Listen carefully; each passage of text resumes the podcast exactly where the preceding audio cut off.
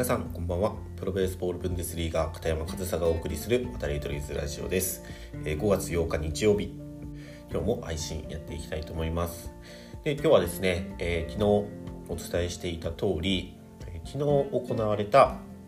僕らケルン・カージナルス対ハンブルクスチーラーズのブンデスリーガの試合の結果をお伝えしようかなというふうに思います。でまず結果からお伝えすると1試合目7対2 2試合目5対3で、えー、2試合とも負けてしまいました。うん負けてしまいましたね、えー、昨日ねなんか試合前のモチベーションの高め方みたいな話してモチベーションが高まったんで、まあ、明日の試合の結果楽しみですねみたいなことを言っときながら、えー、2試合とも負けてしまったんですけど、まあ、監督としての僕の、うん、その感覚としてはもちろん負けたことは悔しいし本当にね勝っておきたい相手だったので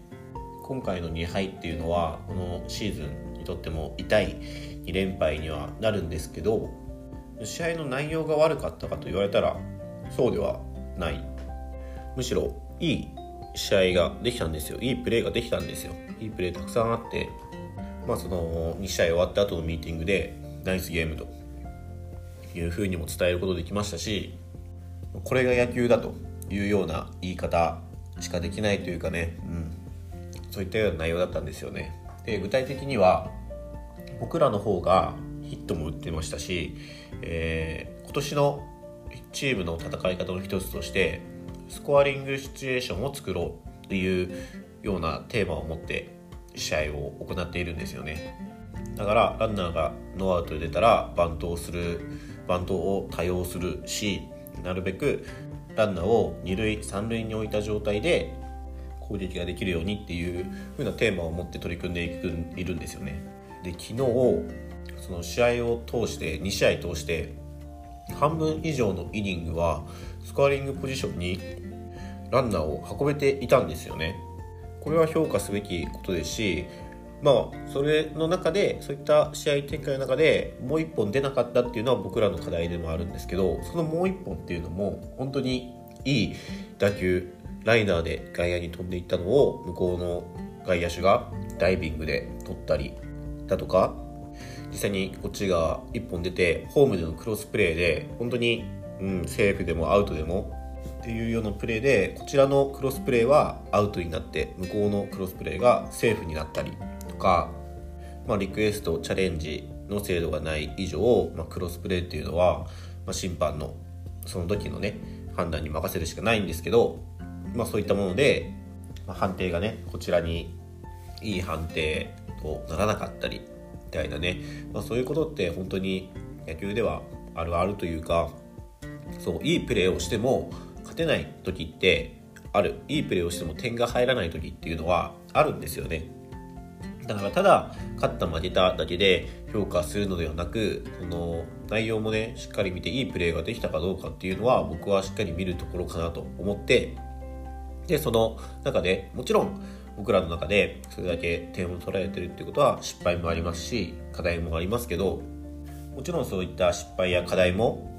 潰していくために練習はしないといけないんですけどこれまで練習したことが試合にこうやって形になってきていることこれまで目指していた野球がだんだんとできるようになっていることっていうことは僕はすごく大きな意味を持っているというふうに思うんですよね。だから選手たちにも、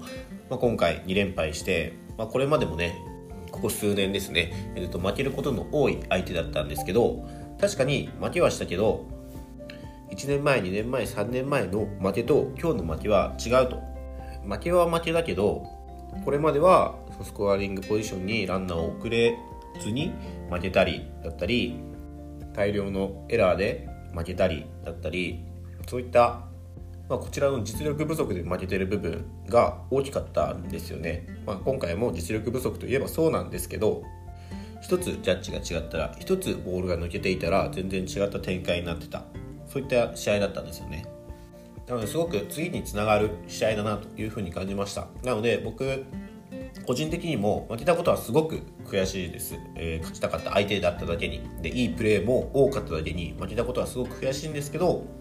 チームの戦い方としてはやりたかった戦い方が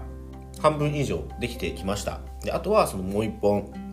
点を取る戦い方っていうことをできるようになっていけば僕らの勝ちのパターンっていうのが見えてくると思うんですよね。なのでチームとしてはすごくポジティブを保てています。で今こうやって話したことも選手たちにも伝えてますし選手たちの中でももちろん負けは悔しいけどいいプレーがあったっていうことは自覚しているので今トータルで1勝5敗という結果で順位は7チーム中6位というね決していい結果ではないんですけどまだまだこれから巻き返せると巻き返すつもりでねシーズン戦っていきますし、え、来週は現在2位のパダボーンアンタッチャブルズというチームとの試合です。でまあ現在2位ということで、えー、格上強い相手になるのでそれこそまた2連敗するかもしれません。けどね僕らの戦い方っていうのは見えてきた以上勝つチャンスっていうのも十分にあるので、まあ、試合まであと1週間潰すべき問題課題は潰して今どんどんできるようになっているところチームとして成長しているところはそのまま伸ばしていけるようにこの1週間過ごしていきたいなというふうに思いますでまあ最後は少し、まあ、雑談というかそんな重要な話ではないんですけど昨日僕キャッチャーをしたんですよね僕内野手でキャッチャーもともとキャッチャーではないんですけどちょっとねあのうちのドイツ人キャッチャーいい選手いるんですけどまだ大学生でその大学の大事な授業セミナーがあるって言って昨日来れなかったんですよね試合に。で一応、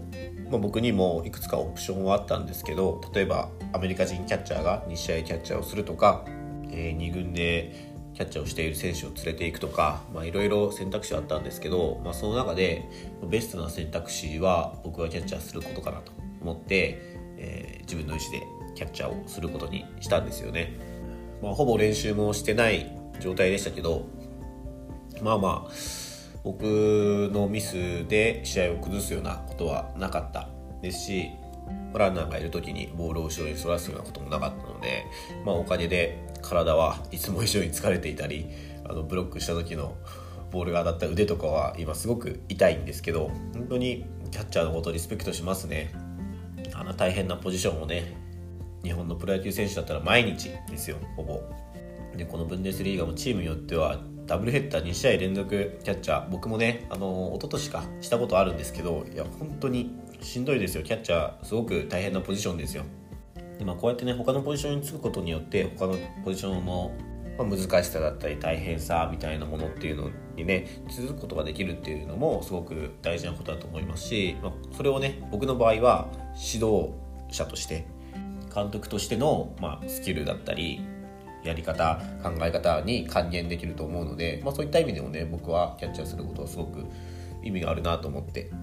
まあ、あとはそこそこできるっていうのもね、まあ、監督として あのキャッチャーこの選手を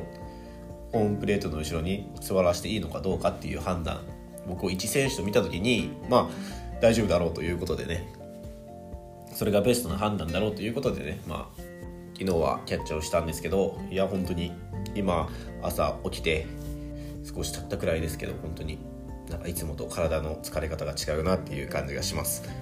いや本当にキャッチャーされてる方すごいなっていうふうに思いますね。こういった試合翌日の朝とかを迎えると特に。いやリスペクトですね。はい。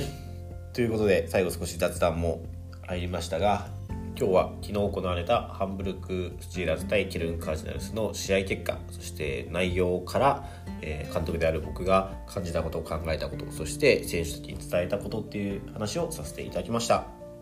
昨日の試合はですね、えハンブルクスチーラーズの公式 YouTube チャンネルからライブ中継されていてですね、え後からでもあの見ることできます。今からでも見ることできるのでもし興味ある方いたら概要欄にリンク貼っておくのでよかったらそちらの方からチェックしてみてください。はい、今日も最後までお聴きいただきありがとうございました。片山和沙でした。